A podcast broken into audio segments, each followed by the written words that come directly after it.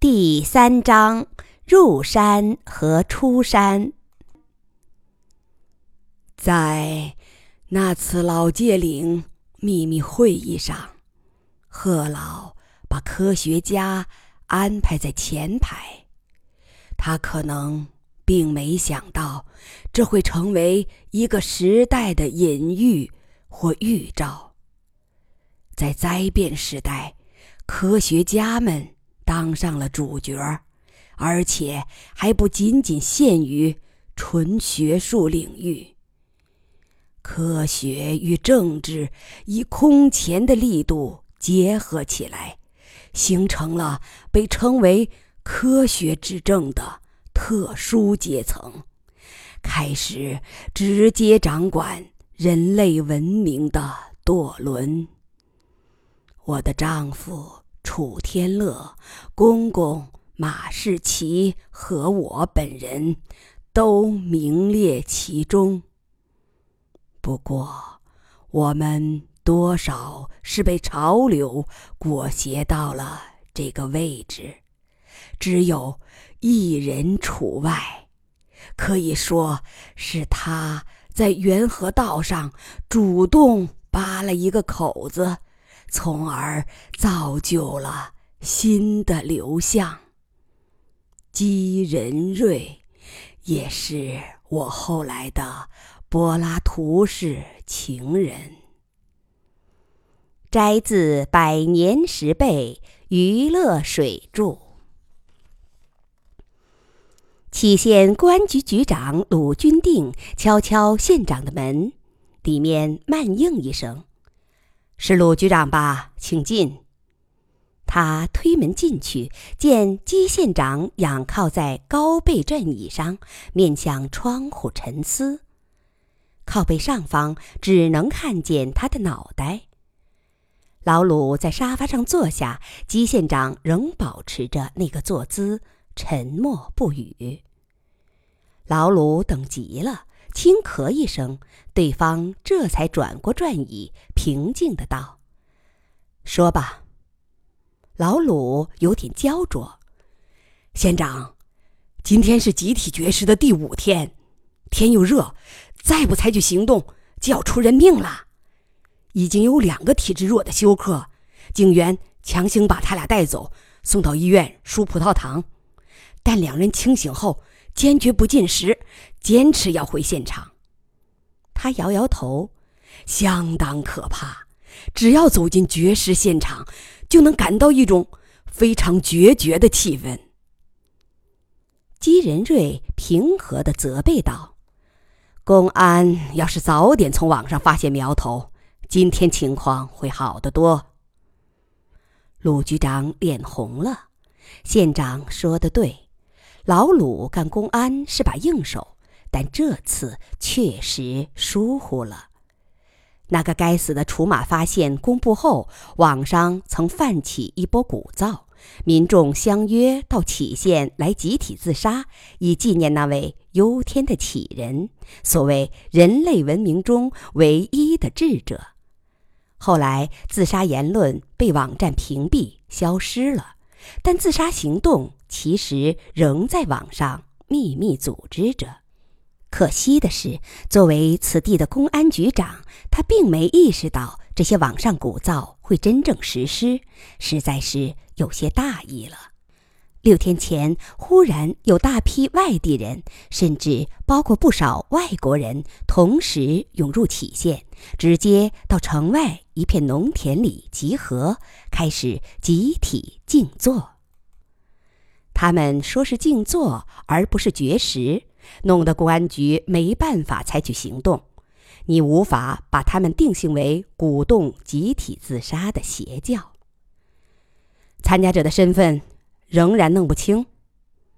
姬县长曾出过一个主意，设法弄清这些自杀者的身份，然后通知他们的家属来杞县劝阻自杀。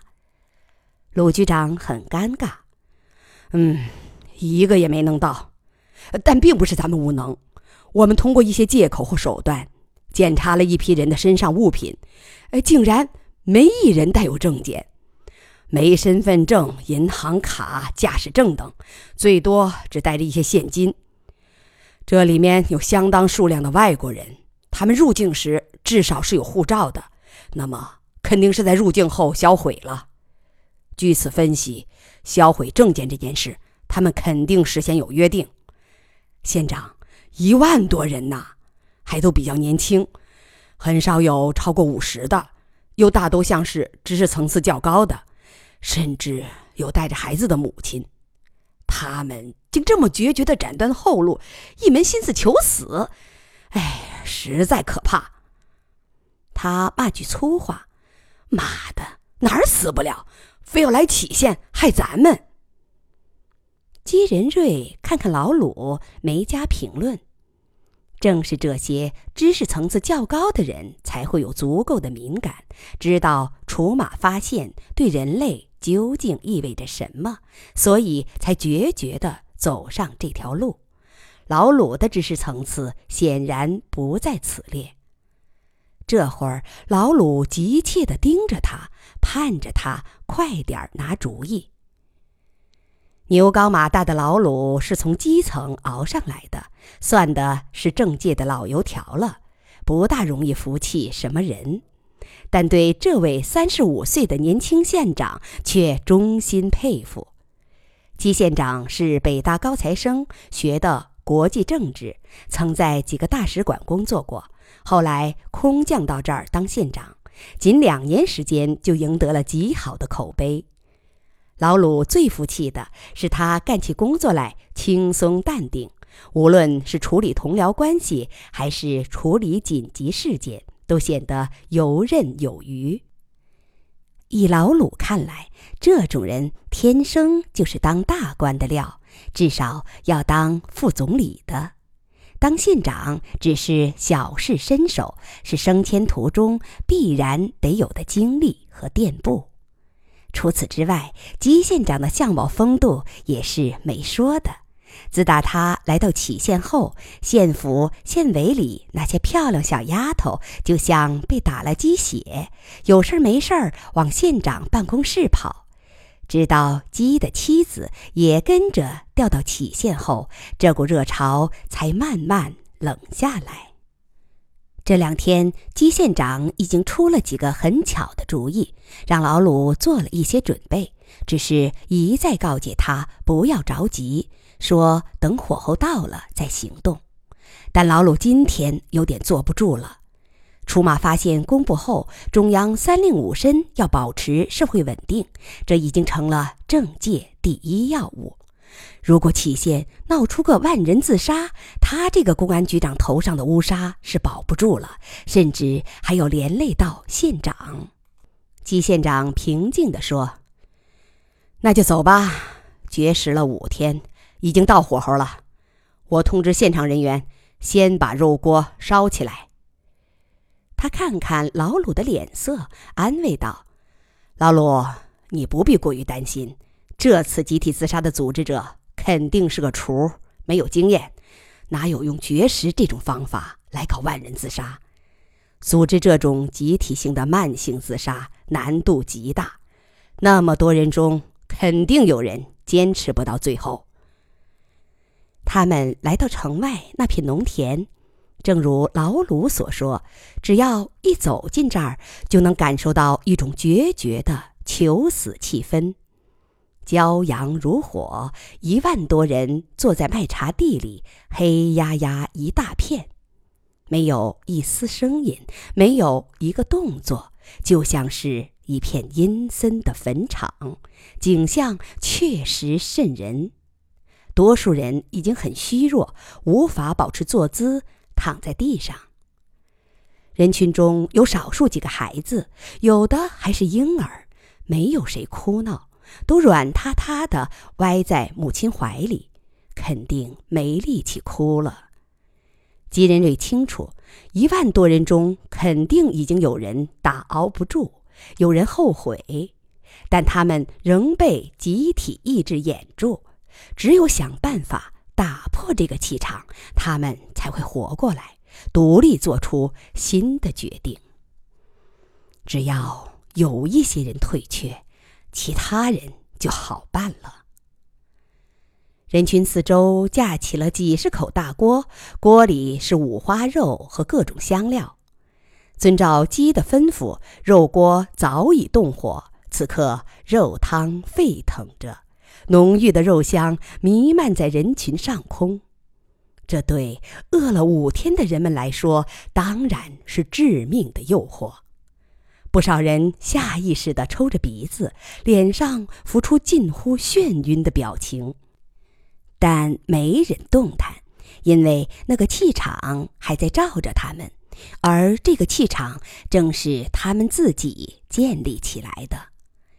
物理学上称之为正反馈。吉仁瑞从手下那里拿过扩音器，径直来到人群正中间。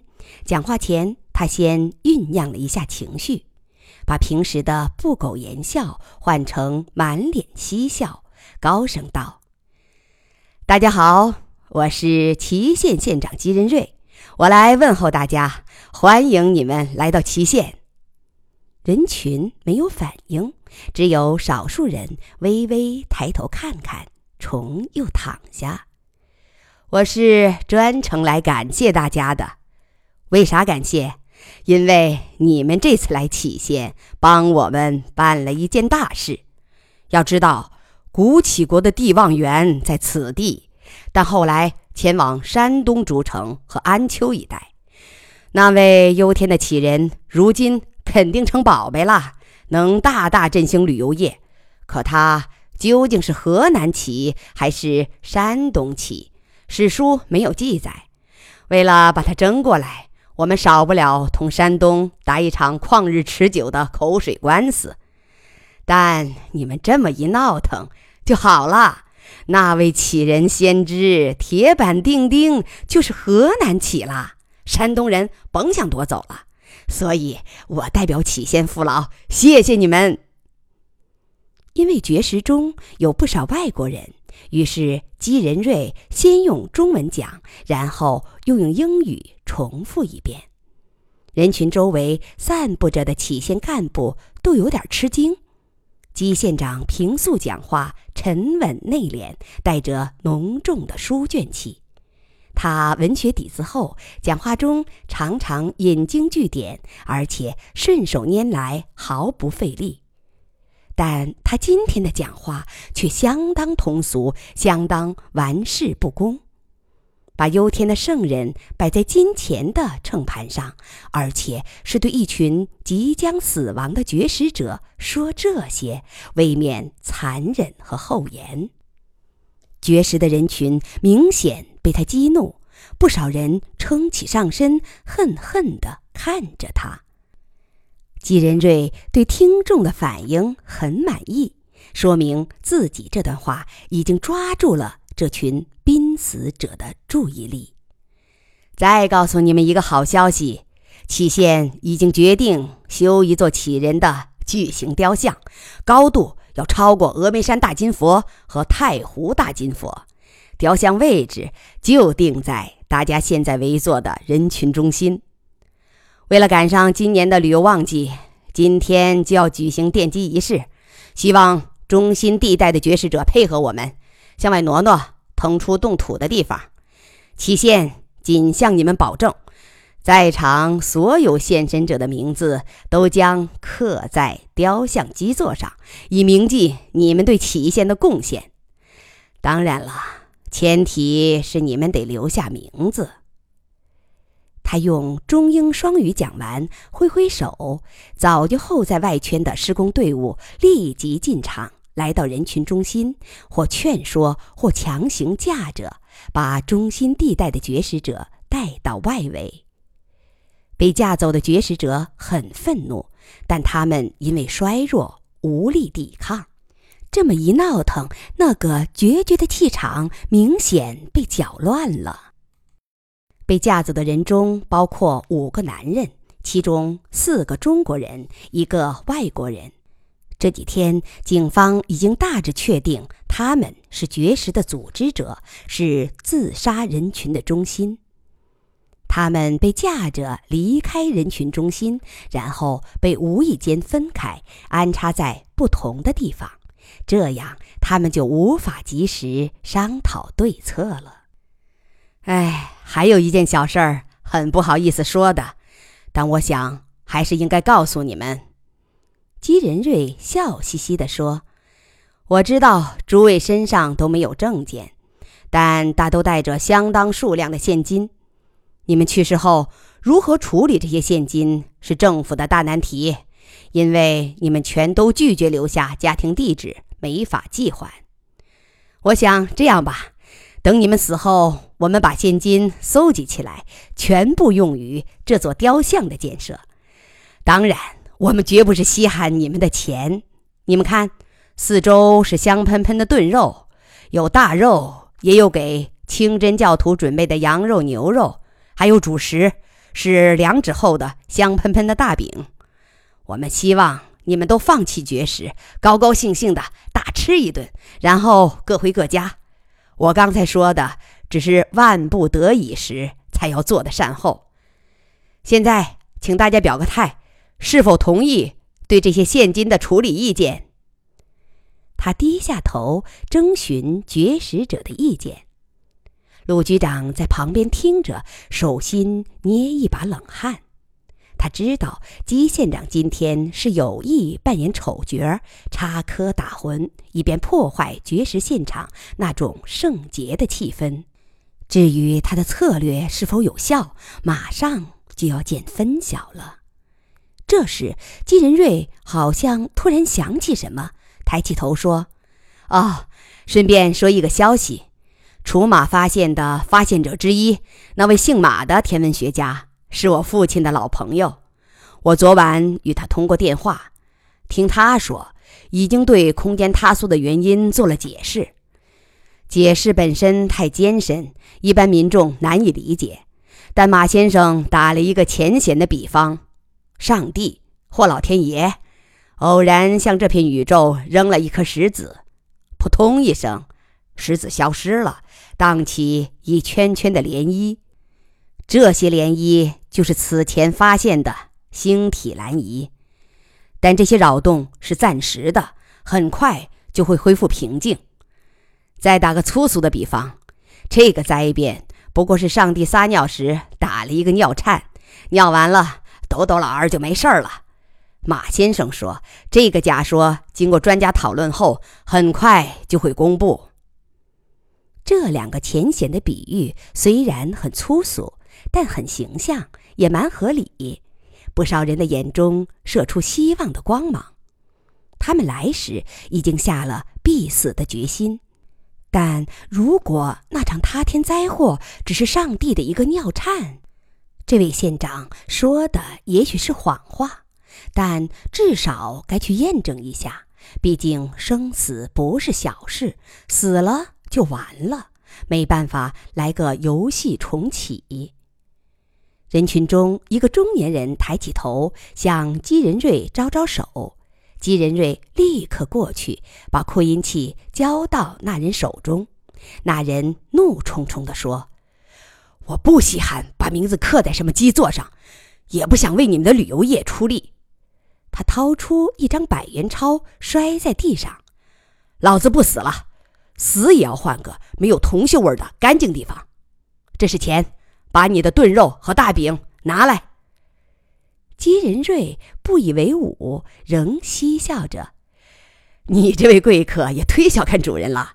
炖肉和饼都是免费的，这就给你端过来。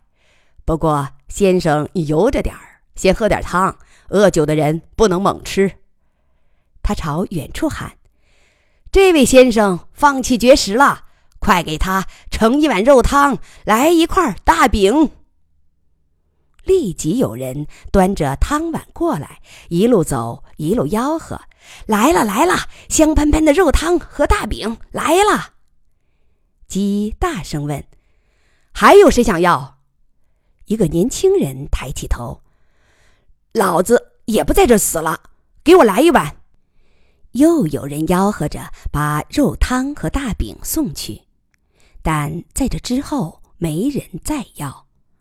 老鲁的心不由沉了下去。